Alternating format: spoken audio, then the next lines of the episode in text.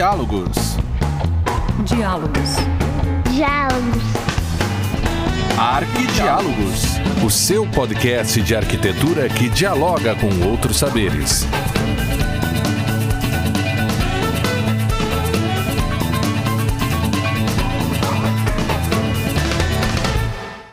Olá, gente do Diálogo, bem-vindos ao Arquidiálogos, o teu podcast de arquitetura. Eu sou Nilza Colombo e hoje converso com Valdriana Correia, historiadora da arte, mestranda também em História da Arte no PPG do Instituto de Artes da URGS. A Valdriana estuda a cor e hoje o nosso podcast será azul, porque conversaremos sobre o azul na arquitetura. Bem-vinda, Valdriana. Que bom te receber aqui hoje no nosso podcast. Oi, Nilza. O prazer é meu em estar aqui. Muito obrigada pelo convite. É sempre um prazer conversar contigo. E espero que eu possa é, ajudar. Espero que eu possa complementar com as, com as minhas pesquisas sobre cor, principalmente sobre a cor azul, é, esse podcast que é tão rico sobre arquitetura. Começo então te perguntando é, o teu interesse pela cor azul, porque toda a tua pesquisa, sei que desde lá da graduação, ela versa sobre essa cor em específico. É, o que, que te chamou a atenção e por que esse interesse hoje no contemporâneo no azul? Bom, a, a minha relação com a cor azul foi uma coisa muito de start, assim. Eu estava pesquisando outras coisas, uh, procurando um tema para fazer o meu trabalho de conclusão, e eu pesquisava coisas completamente diferentes. Eu estava pesquisando Renascimento italiano, e num dia eu uh, fui ao Museu de Arte do Rio Grande do Sul, o Margs, e vi uma exposição da Marta Penter, uma artista gaúcha, aonde ela usava uh, muito azul nas obras dela. É, na verdade, as obras eram todas em preto e branco, e alguns pontos eram azuis, né? Ela, ela procurava alguma coisa naquela cena, como, por exemplo, pessoas em uma fila, toda a fila em preto e branco, mas aí tinha o casaco de alguém era azul. Era uma coisa para te chamar atenção, né? Uma coisa pontual, assim. E aí eu fiquei muito interessada em saber o porquê que ela se utilizou da cor azul. Ela podia ter utilizado qualquer outra cor ali, né? E aí eu comecei a pesquisar a, a obra dela, e nessa pesquisa eu descobri muito, muito mais uh, artistas que se utilizavam da cor azul. Não da mesma forma que a Marta, mas eu vi que o azul era uma constância na história da arte, inclusive, né? O meu TCC foi isso, né? A cor azul na história da arte. A tua relação com o tema foi quase que espontânea. A minha relação com a cor azul foi uma coisa assim muito espontânea, sabe? Eu, eu, quando, quando eu vi, ela chegou. Então, eu, eu, até eu brinco às vezes quando as pessoas falam, ah, eu não sei o que, que eu vou pesquisar, eu não sei qual é a pesquisa que eu vou me dedicar no, na graduação, no mestrado. Eu digo, não, com o tempo a pesquisa acaba te encontrando. E aí hoje eu já estou no mestrado, e claro que aí uh, no mestrado a gente uh, afunila um pouco mais a pesquisa, né? Então agora eu estou fazendo uma pesquisa mais voltada para a arte contemporânea.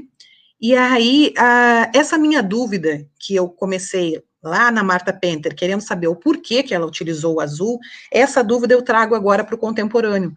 Então, a minha pesquisa dessa vez é com artistas e eu faço uh, perguntas sobre essa, essa utilização da cor para eles. Eu faço um questionário, separei, selecionei alguns artistas contemporâneos, tanto brasileiros quanto do exterior, e aí eu, eu faço essa, essa, esse link deles, o porquê que eles usam azul, qual é as referências que ele tem com azul, tentando fazer uma pesquisa qualitativa, né, uh, tentando entender qual é esse processo criativo e por que que os artistas utilizam azul. Eu estou já na finaleira, né, como a gente diz, já estou finalizando a minha pesquisa de mestrado, e estou tendo um, um, bastante retorno, assim, estou ficando satisfeita com a pesquisa. Dá um spoiler aí para nós, quais são os artistas que vão aparecer na tua... Uh, na tua spoiler, adoro spoiler. Eu também, principalmente aqui. Então, olha só, é, com essa questão da pandemia, né, foi uma das coisas que me ajudou um pouco, porque como as pessoas estão mais tempo em casa, elas olham mais as suas caixas de correio, elas respondem, elas têm tempo para responder e-mail, né? Então eu fui a louca do e-mail.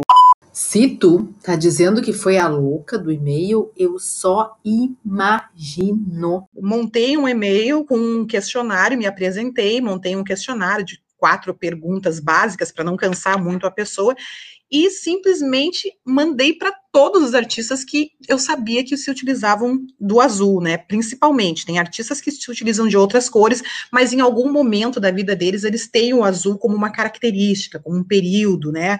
Na, na, na sua obra. E aí eu vou ter uh, Anish Kapoor, me respondeu, ele vai estar tá na minha pesquisa. Uau. Sim, muito querido. Uh, deixa eu ver quem mais. Lita Albuquerque, que é uma artista da Tunísia, ela é bem conhecida também. Deixa eu ver. Aqui, brasileira, a Suzana Queiroga, também vai fazer parte dessa pesquisa. Uh, vamos ver quem é. Ah, sim. Um, a esposa, a viúva, no caso do Jacques Monorri, me mandou um material muito rico, porque eu usei a obra do Jacques Monorri no meu TCC, e aí ele faleceu, né, nesse meio tempo entre o meu final do meu TCC e agora o meu mestrado. E aí eu entrei em contato com ela e ela me mandou um catálogo maravilhoso que podia responder todas as minhas questões. Então eu vou ter um pouquinho do Jacques Monorri também. E acho que é isso. Tem outros também, né? Não, não vou falar todo precisa mundo. Precisa contar espero. tudo, né? Não precisa é, contar. É, agora é só spoiler. que maravilha, que maravilha. Mas eu sei que tu, tu estuda o azul desde um momento em que arte e arquitetura não tinham uma diferença tão gritante como hoje, né? Distâncias assim de profissionais, distância de saber fazer. Então, uh, conta para nós um pouco, por exemplo, lá da Mesopotâmia antiga, como é que o azul era utilizado ainda nessa vinculação arte e arquitetura? Então, uh, quando eu fiz o meu TCC, uh, eu trouxe muitas simbologias da cor, né? E eu acho que nesse período da Mesopotâmia, principalmente, o azul representava poder, né? Então, se a gente for pegar um exemplo, como o portal de Ista, né, que foi construído em, por volta de 575 a.C., é, pelo rei Nabucodonosor ele era uma das oito portas da Babilônia antiga. A Babilônia toda murada, toda cercada, e ela tinha oito portas de acesso. E a porta principal era essa porta aonde ficava o portal de Ista. Se a gente pesquisar na internet, é, ele hoje uma parte desse portal está no museu em Berlim, Museu Pergamon em Berlim. Ele foi reconstruído lá um, uma parte só, né? Porque ele era muito maior do que o que a gente vai olhar, né, se a gente for pesquisar na internet. Então, eles tinham uma via processional, né, que era por onde eles passavam em procissão uh, no, na, nas festas de Ano Novo, né, então, por esse lugar passavam todos uh, os convidados uh, do, do rei, passavam todas as pessoas dos outros povoados que estavam adentrando a cidade para ir para essas festividades, né? Então tinha os carros alegóricos e as pessoas passavam por essa por essa via e ela era toda construída de tijolos azuis. E o portal que ficava no final, né, para tu entrar na cidade, também era todo de azul. Ele tinha mais ou menos uns 30 metros de altura por uns 18, eu acho, de, de largura. Então era uma coisa monumental, assim. Para tu ver, o nome dessa via processional que eles usavam para chegar até o portal, para adentrar a cidade, se chamava O Inimigo Não Prevalecerá. Então era uma demonstração de que esse azul era, era, uh, era o poder que a cidade tinha, porque o azul era sempre muito difícil de encontrar na, na natureza, né? Tu não encontra planta azul, árvore azul, essas coisas assim. Então, uh, quando tu tinha o azul em grande escala, tu estava demonstrando que tu tinha poder, porque era muito difícil conseguir azul, né? E esses tijolos vitrificados, eles eram muito semelhantes à cor do lápis lazuli, né, que era uma das pedras mais caras, né, e mais difíceis de conseguir, de extrair o pigmento, o pigmento dessa, dessa pedra. Então, tu imagina, se tu chega numa cidade, tu olha, e eles têm uma muros, um portal maravilhoso, todo azul, É porque eles tinham muito dinheiro. E se eles tinham muito dinheiro, provavelmente eles tinham muitas armas, né? Então era uma maneira de tu deixar os teus inimigos temerosos, né, diante de um poderio que eles não saberiam se tu tinha ou não, mas que apesar, né, vendo aquela toda aquela ostentação azul, né, deixava o inimigo com o pé atrás, tipo, não, vamos pensar um pouquinho melhor, esse pessoal aí tem azul, eles devem ter poder ficava colocado também como uma forma de afastamento. Esses tijolos foram colocados logo na entrada, então era uma maneira de afastar é, quem provavelmente não tivesse é, esse poder militar para adentrar o, o espaço da Babilônia. Exatamente, era para pôr medo, né? E esses, essa utilização do, do azul nesse sentido de poder, ah, foi utilizado em algum outro momento da história na arquitetura? Bom, aí a gente pode pensar de um outro tipo de poder, né? Vamos, além desse poder político, né, que é o que a gente está falando aqui nessa questão da Babilônia, vamos pensar no poder. Hum, vamos pensar no poder religioso. Né? Aí a gente fala eu vou trazer dois exemplos aqui, bem simples, assim, que a gente já vem na cabeça, né? Mesquita Azul do Afeganistão e a Mesquita Azul de Istambul. O azul, nesse caso, ela, ele representa essa proximidade com o poder. A gente sabe que na religião islâmica não tem essa a, a, utilização da figuração, né? Então, como eles não representam Deus, eles não representam os santos, eles tinham que se utilizar de outras formas para representar essa proximidade com o poder. Né? Eu não, não posso colocar a imagem de Deus aqui dentro, mas eu tenho que mostrar que Deus está aqui dentro, que Deus é presente nesse lugar. Então, eles se utilizam da cor para fazer isso. Né? A mesquita uh, azul do Afeganistão, ela é totalmente azul por fora, vários tons de azul, né? Ela é toda de azulejos vitrificados, ela tem é, muito daquela caligrafia, né? Que é o que eles se utilizam também. Uh, normalmente são trechos do Alcorão e normalmente essa parte dos trechos do Alcorão ela está sobre um fundo azul, as letras são brancas e o fundo é sempre azul porque é a palavra de Deus que está sendo representada ali, então ela, o azul dá essa garantia, né?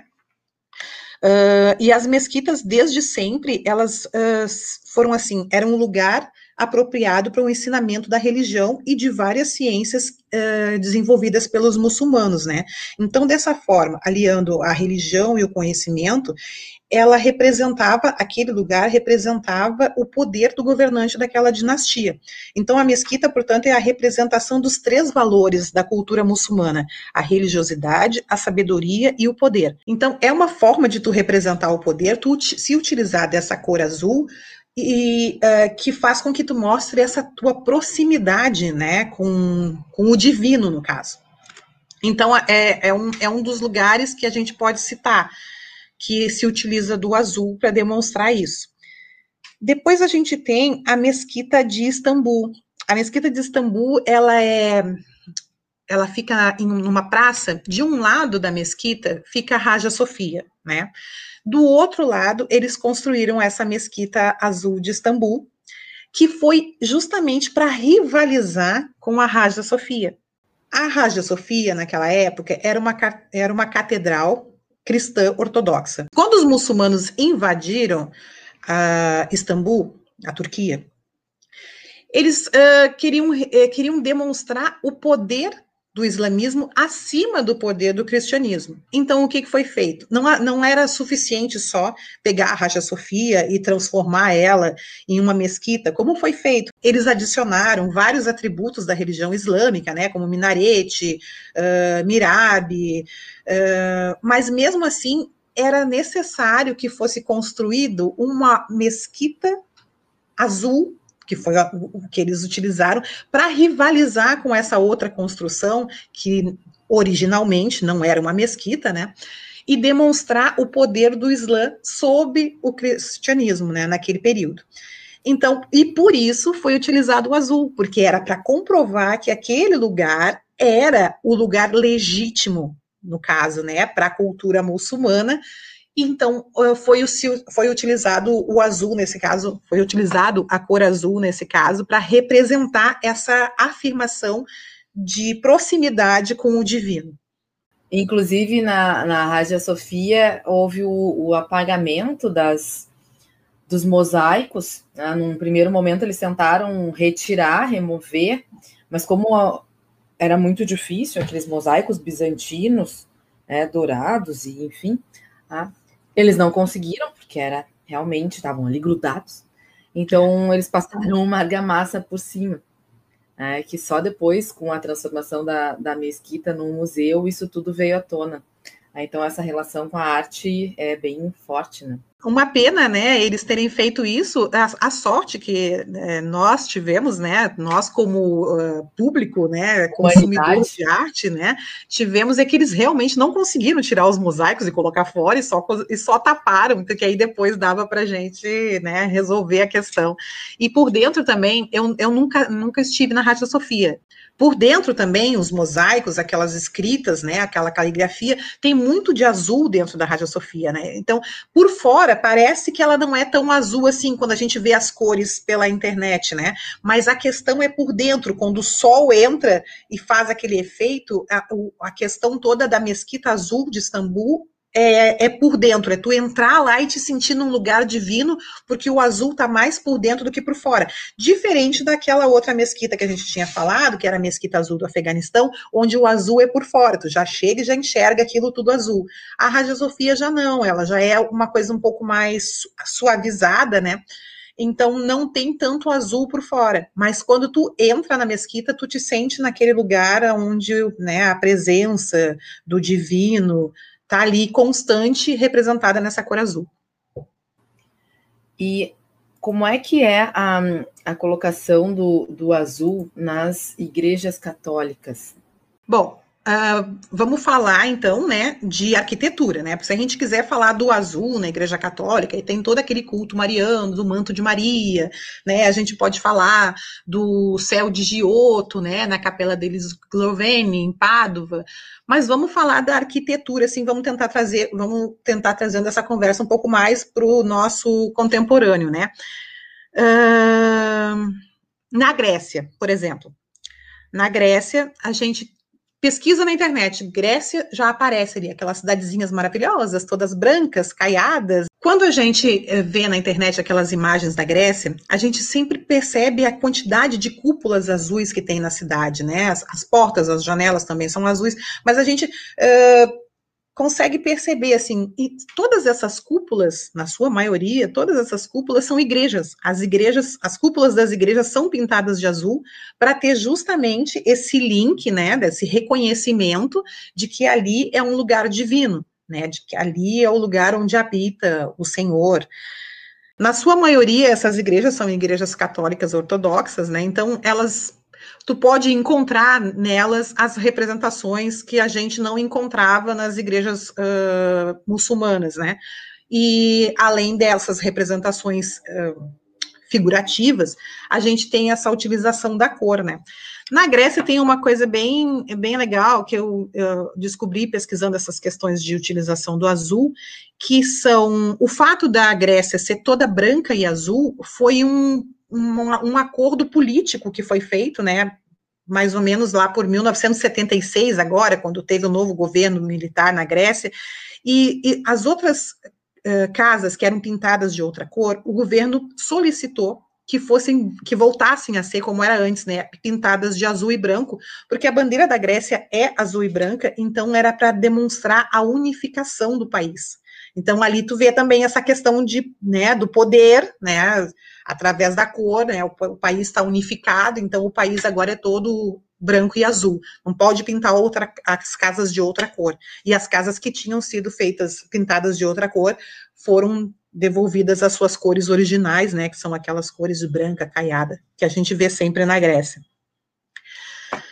Falando em cidades, acho que dá para a gente puxar um link para duas cidades que eu acho bem importantes a gente falar, que já que nós falamos nessa questão da Grécia, né, ter essa, essa, essas questões de, da cidade ser de uma cor específica, a gente tem duas cidades que eu acho legal comentar, que são Chef no Marrocos, tá? É uma cidade, a cidade azul de Chef Chaillon, no, Mar, no Marrocos, para quem quiser pesquisar para ver as imagens, né? Então, essa cidade, ela é basicamente formada por judeus e muçulmanos que estavam sendo refugiados. E aí, quando eles chegaram nessa cidade, por dois motivos distintos, né, a comunidade judaica e a comunidade muçulmana pintaram as suas casas de azul. Os muçulmanos pintaram as suas casas de azul porque eles queriam proteção, né? Porque no, na, na, cultura muçulmana o azul é uma cor protetiva, né? Então eles pintaram as suas casas de azul. Já os judeus, né, que tem uma forte tradição também com essa com essa cor azul, eles pintaram as suas casas de azul para representar o otimismo, né, de uma nova vida que estava por vir ali, já que eles tinham sido, uh, tinham saído das suas cidades originais, estavam sendo refugiados, estavam fugindo, se estabeleceram nessa cidade. E a cidade é toda pintada de azul porta, janela, é, muro, é, calçada, é uma coisa muito bonita, né, é, para turista, né, é, ver. É, é uma imersão no, uma imersão é, no azul. Exatamente, exatamente, essa palavra completa, é uma imersão no azul. Mas tem essa questão toda cultural, né, a cidade não é azul só porque a azul é a tinta mais barata, não, a cidade é azul por motivos uh, culturais, né, e depois dessa cidade do Marrocos, tem uma outra cidade na Índia, que é a Joptur, que também as casas são todas pintadas de azul. Todas não, desculpa, nessa é diferente. Algumas casas, uma grande maioria das casas são pintadas de azul. Isso é na Índia, né? A Índia a gente sabe que tem aquelas separações de castas, né? Agora parece que não mais, né? Pelo menos é, oficialmente. Mas a casta mais alta era a casta dos Brahmanes. Então, a casa dos Brahmanes era, eram pintadas de azul, para representar que ali morava uma pessoa importante, uma pessoa da comunidade, uma pessoa importante que tinha o seu poder diante da comunidade, que tinha a sua importância, né? Então a casa dessas pessoas era pintada de azul, justamente até para diferenciar no sentido de que tu não batia ali para cobrar imposto, tu não batia ali para assaltar, tu não batia ali para fazer nada de mal naquela casa, porque aquela casa era é uma casa azul, tu não pode entrar ali, porque aquela casa é de uma pessoa importante, entendeu? Então, para diferenciar das outras casas, se alguma coisa de ruim tivesse que acontecer, que acontecesse numa casa de outra cor, numa casa azul, nada pode acontecer de ruim, aquela casa está protegida, né?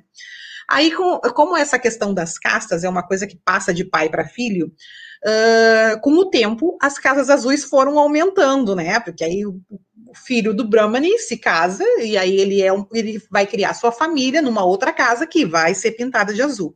Então, hoje em dia, a cidade mantém essa, essa tradição, né? Essas casas azuis continuam. Claro que agora eu, eu acredito que não é mais assim tão separadinho, né? Talvez tenham outras pessoas morando nessas casas azuis, porque a, essa questão das castas também já foi um pouco mais diluída. Mas é interessante, né, essa questão de tu saber que é, o azul nessa representação de poder também, né, passando desde lá que a gente está falando, né, do, da antiga Babilônia, né, ainda se perpetua de alguma forma muito mais próximo da gente aqui, né? No contemporâneo, é verdade. É bem interessante essas relações que a, a cultura mantém, independente do, do país, vai passando culturalmente.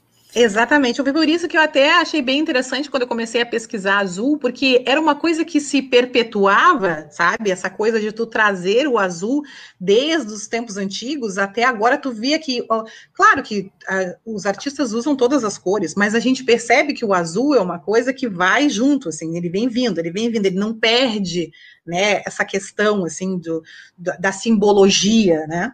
Valdriane ainda conversando sobre... Um as igrejas católicas, um exemplo modernista que nós temos de igreja aqui no Brasil é a igreja de Dom Bosco, em Brasília, ah, que tem aqueles vitrais, toda, todo o perímetro da igreja tem vitrais azuis. Maravilhosos. Maravilhosa, né? Ela foi projetada pelo arquiteto Carlos Alberto Naves e foi construída em 1963 Ah, então, já século XX, estamos falando de modernismo, e essa relação do azul com o divino ainda é presente na humanidade. É bastante interessante que essa simbologia, de repente, até pela relação com, com o céu, né? A gente Sim. consegue ter sempre manter esse contato entre o azul e o divino. Muitas igrejas também aqui, estamos no Rio Grande do Sul, né? muitas igrejas aqui no, no interior do Rio Grande do Sul, principalmente no, no momento da colonização italiana, ah, tinham as cúpulas do presbitério pintadas de azul, justamente para parecer um céu, para fazer essa relação da terra com o divino aquilo que a gente estava falando das mesquitas, né? Principalmente da mesquita de Istambul, né? Que ela é mais azul por dentro para quando tu entrar, tu ter toda aquela noção, né? De que tu tá naquele lugar divino. Eu acho que essa igreja de Dom Bosco também acaba sendo um exemplo similar né? Porque é exatamente a mesma coisa, aqueles vitrais, que, se não me engano, essa, os vitrais dessa igreja, eles também não são figurativos, eles são só quadradinhos de azul, assim, vários azuis, né? Como se fosse um mosaico azul, e justamente para dar aquela impressão de imersão né, nesse lugar divino quando bate a luz do sol, né? Exatamente. Então ele não é nem para te chamar atenção, não é aquele vitral que tu fica olhando e tentando entender uh, a narrativa, né? Porque tem as figuras ali. Não, é, um, é uma coisa realmente para tu te sentir imerso no azul. É, e o fato também de uh, ter toda a extensão da igreja com esses vitrais, né? Também faz com que não tu esteja almejando o céu lá na, no teto, como essas igrejas que eu citei aqui do Rio Grande do Sul, e com certeza com várias outras pelo Brasil. Mas é que tu está entrando num espaço azul, tu está entrando praticamente num, numa outra dimensão, num outro uh, ambiente. É bem interessante isso. Eu até vou chutar, assim, né, pela, pela essa nossa conversa e pelas coisas que a gente pesquisa, que é uma outra maneira que a Igreja Católica vê né, essa proximidade, porque antes o céu, a, a, representação do azul era lá em cima, nas cúpulas, né, no teto, no céu, se a gente for pensar em Giotto, por exemplo, né, aquela coisa lá em cima, onde tu tinha que levantar a tua cabeça para visualizar e para ter aquela sensação de que o céu estava ali, que tu estava naquele lugar divino. Agora não, agora a coisa já é um pouco mais próxima, tu já entra na igreja, tu já vê aquela luz toda e tu te sente ali envolto naquilo, não é mais tu olhando para cima em busca do céu. Não, tu já está dentro daquele lugar divino, né? A coisa já, te, já é uma coisa mais aconchegante. Claro, até porque os vitrais góticos, por exemplo, que também utilizavam bastante o azul, é, eles ficam muito acima do nível do observador. Então, não estão no teto, mas eles não estão acessíveis no teu, no teu nível. Tá? E de igual forma, tu tem que levantar a cabeça para conseguir acessar essa narrativa, acessar esse ambiente de, de céu. E na igreja de Dom Bosco é bem diferente, né? Tu já tá Exatamente. Ali, né? na altura das tuas mãos. É Muito interessante isso, né? É, a relação do azul com o corpo acaba mudando, né? Exatamente.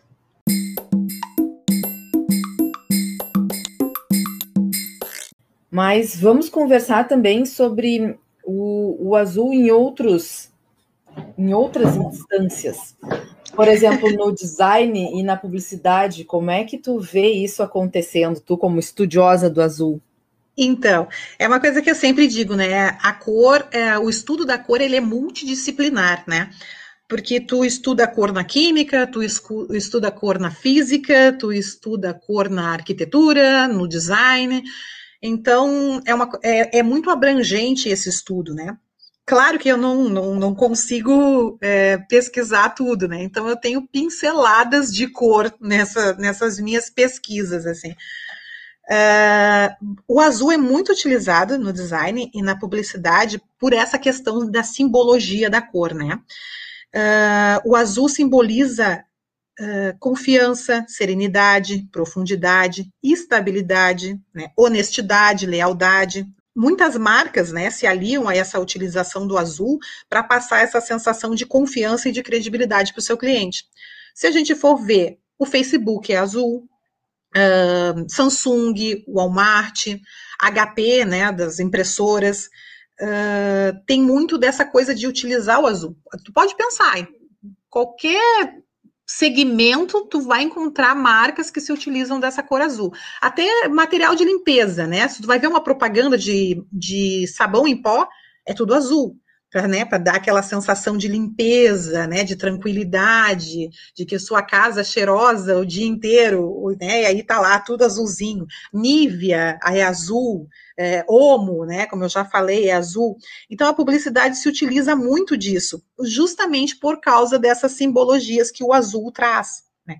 Se a gente for ver uma coisa interessante, uh, nessa questão né, do azul é, representar confiança, honestidade, lealdade, a bandeira da União Europeia é azul, né? Então, é justamente isso, para representar, porque são vários países ali, né? Podia ser um pouquinho de cada coisa. Não, eles escolheram uma cor azul para representar essa questão de lealdade, honestidade, confiança, né? Essa unificação. Então, o azul traz muito isso, né, na, na publicidade. Tem um livro da Eva Heller, que é a simbologia das cores, né? É muito interessante ler, ler esse livro quando a gente está pensando em publicidade e propaganda.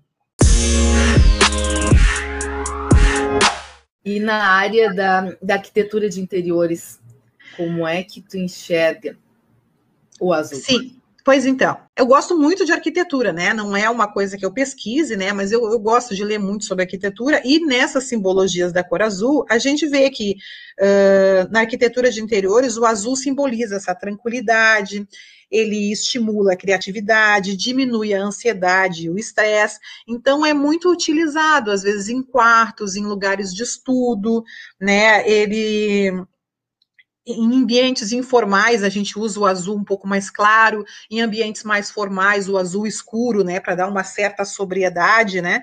E o, o, azul traz essa sensação de aconchego, né? Mesmo quando ele tu utiliza o azul para uma uma questão uma arquitetura de interiores mais ligada para a praia, né? Aquela coisa mais nave, assim. Uh, vários tons de azul tu pode utilizar ali para trazer esse aconchego e essa tranquilidade que a cor azul traz, né? Então, se a gente for ver a arquitetura de, de interiores uh, se utiliza muito das cores, né? Não é qualquer cor que tu pode sair pintando a tua parede, porque isso interfere muito de, em como a, o, o morador daquela casa vai se sentir naquele ambiente de acordo com aquela cor que tu vai pintar uh, a parede do teu quarto. Tu pode gostar muito de vermelho, mas aí tu pinta a parede de vermelho e tu nunca mais dorme, né? Em, em compensação, o azul não, te deixa mais calmo, mais tranquilo, né? E, e, tem essa questão da tradição, né? Da coisa gostosa, assim, daquele aconchego. E aí, se a gente for falar em tradição, uma coisa que eu, que eu anotei aqui até para falar e me lembrei agora, se a gente for ver, porcelana chinesa, as porcelanas holandesas, as porcelanas portuguesas, elas são azul e brancas, né, na sua maioria. Então tem essa coisa que traz essa, essa tradição. O azul tem isso, assim, né, desses toques de tradição. Valdriana, tu, tu tinha comentado lá no início sobre o lápis lazuli, tá? Tu sabe da onde eles tiravam o lápis lazuli para utilizar na Mesopotâmia, no Egito? Sim, nessa época, a, a, única mina de lápis lazuli ela ficava no norte do Afeganistão. Então era uma coisa muito complicada de tu chegar até lá, é, extrair esse lápis lazuli, trazer ele para cá, né? E é, era uma pedra muito dura, então era muito difícil de extrair o pigmento.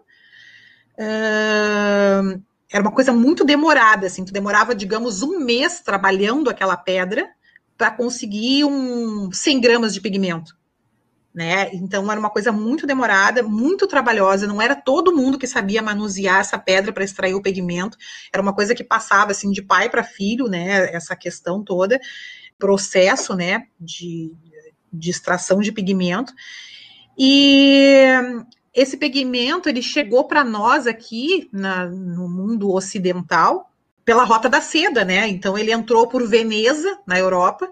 Então por isso em Veneza a gente tem aqueles uh, os, um dos melhores coloristas, né? Do, do, do, Renascimento, os maiores coloristas do Renascimento uh, estavam em Veneza porque nessa época foi quando o lápis lazuli começou a chegar para nós aqui e a gente ter essa essa começar a trabalhar esse processo de extrair o pigmento. Na verdade, o pigmento já vinha pronto, né? No, no, num princípio, ele vinha pronto.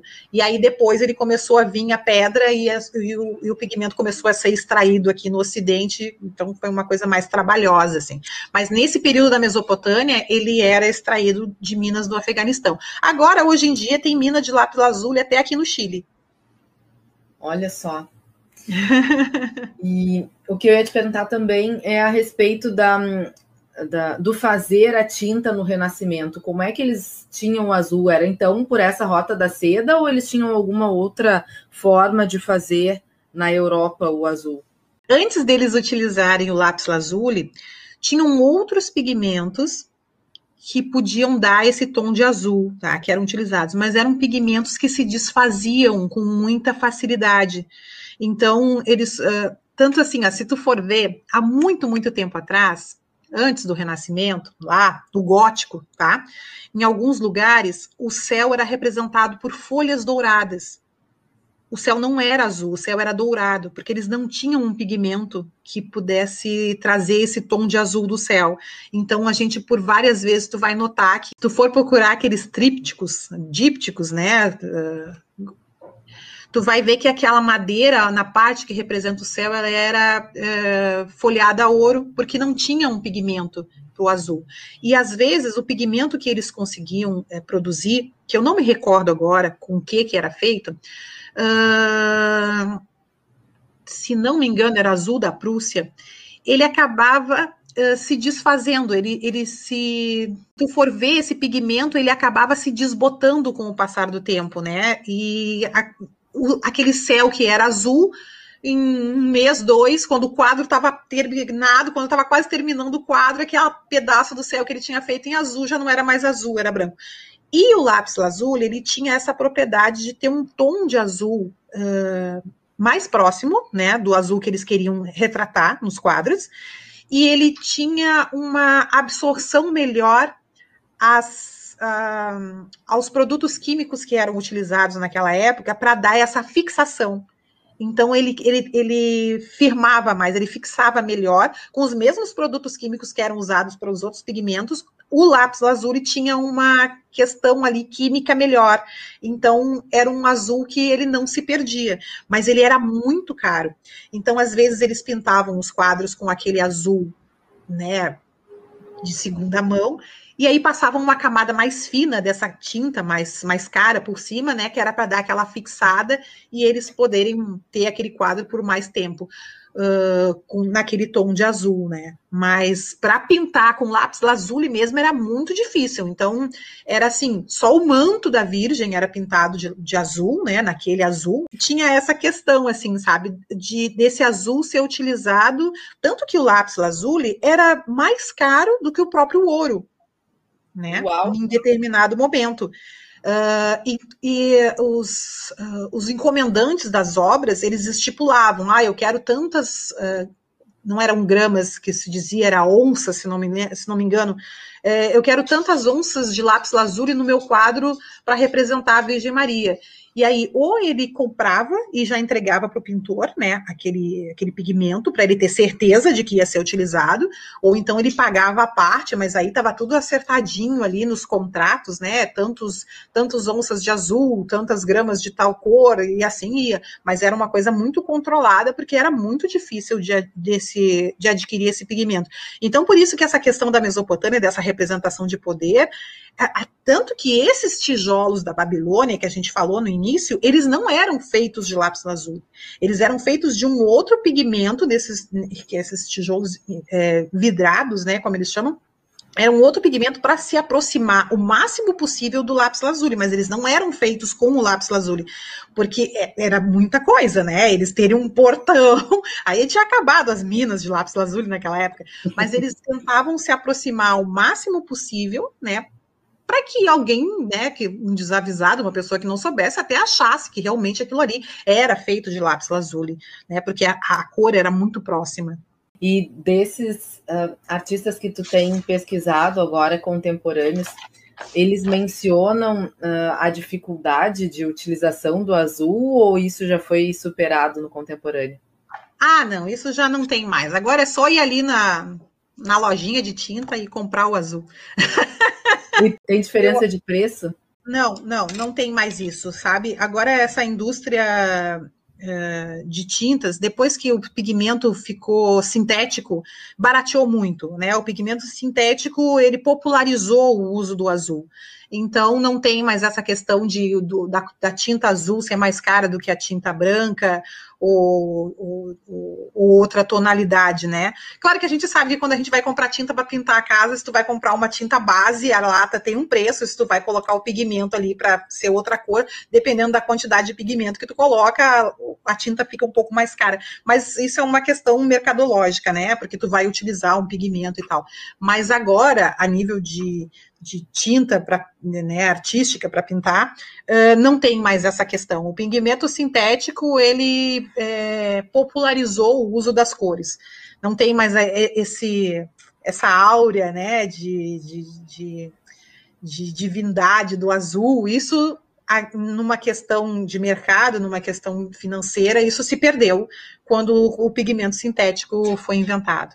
Adriana, muito obrigada pela tua conversa conosco hoje aqui, apresentar um pouco da tua, da tua dissertação e com spoiler, né, com direito a spoiler. Ah, te agradeço muito mesmo é, essa nova visão que tu trouxe para nós do azul, que às vezes a gente olha assim e, e, tudo é colorido e a gente acaba não diferenciando e, e também não pensando no simbolismo que determinadas cores têm e tiveram ao longo do tempo também. E por que, que as coisas são assim hoje? Elas nasceram assim? Não, né? elas tiveram um contexto histórico para chegar até aqui. Então, muito obrigada. Mas imagina, eu é que agradeço, é sempre muito bom falar sobre, sobre isso, né? Uma coisa que eu gosto, que eu pesquiso bastante. E eu é que agradeço por ter me feito esse convite. Foi uma conversa muito agradável e precisando conversar sobre azul, é só me chamar. Nós queremos, nós queremos. E com certeza essa conversa vai ser levada ao Instagram durante a semana, então esteja preparada aí para responder mais algumas perguntas. Ok. Obrigada. Desejo muito, muito sucesso nesse teu final de dissertação, tá? que tudo dê certo. Tudo vai, vai ficar tudo vai azul. Dar. Vai ficar tudo azul, exatamente, exatamente. Dica! Não deixe de seguir lá no Instagram o Azul na Arte, o espaço em que a Valdriana cuida e conta tudo sobre a cor azul. Vamos finalizando então o nosso episódio. Agradeço a você, ouvinte, essa participação hoje aqui conosco e também lá no nosso Instagram, Arquidiálogos. Até a próxima. Tchau, tchau.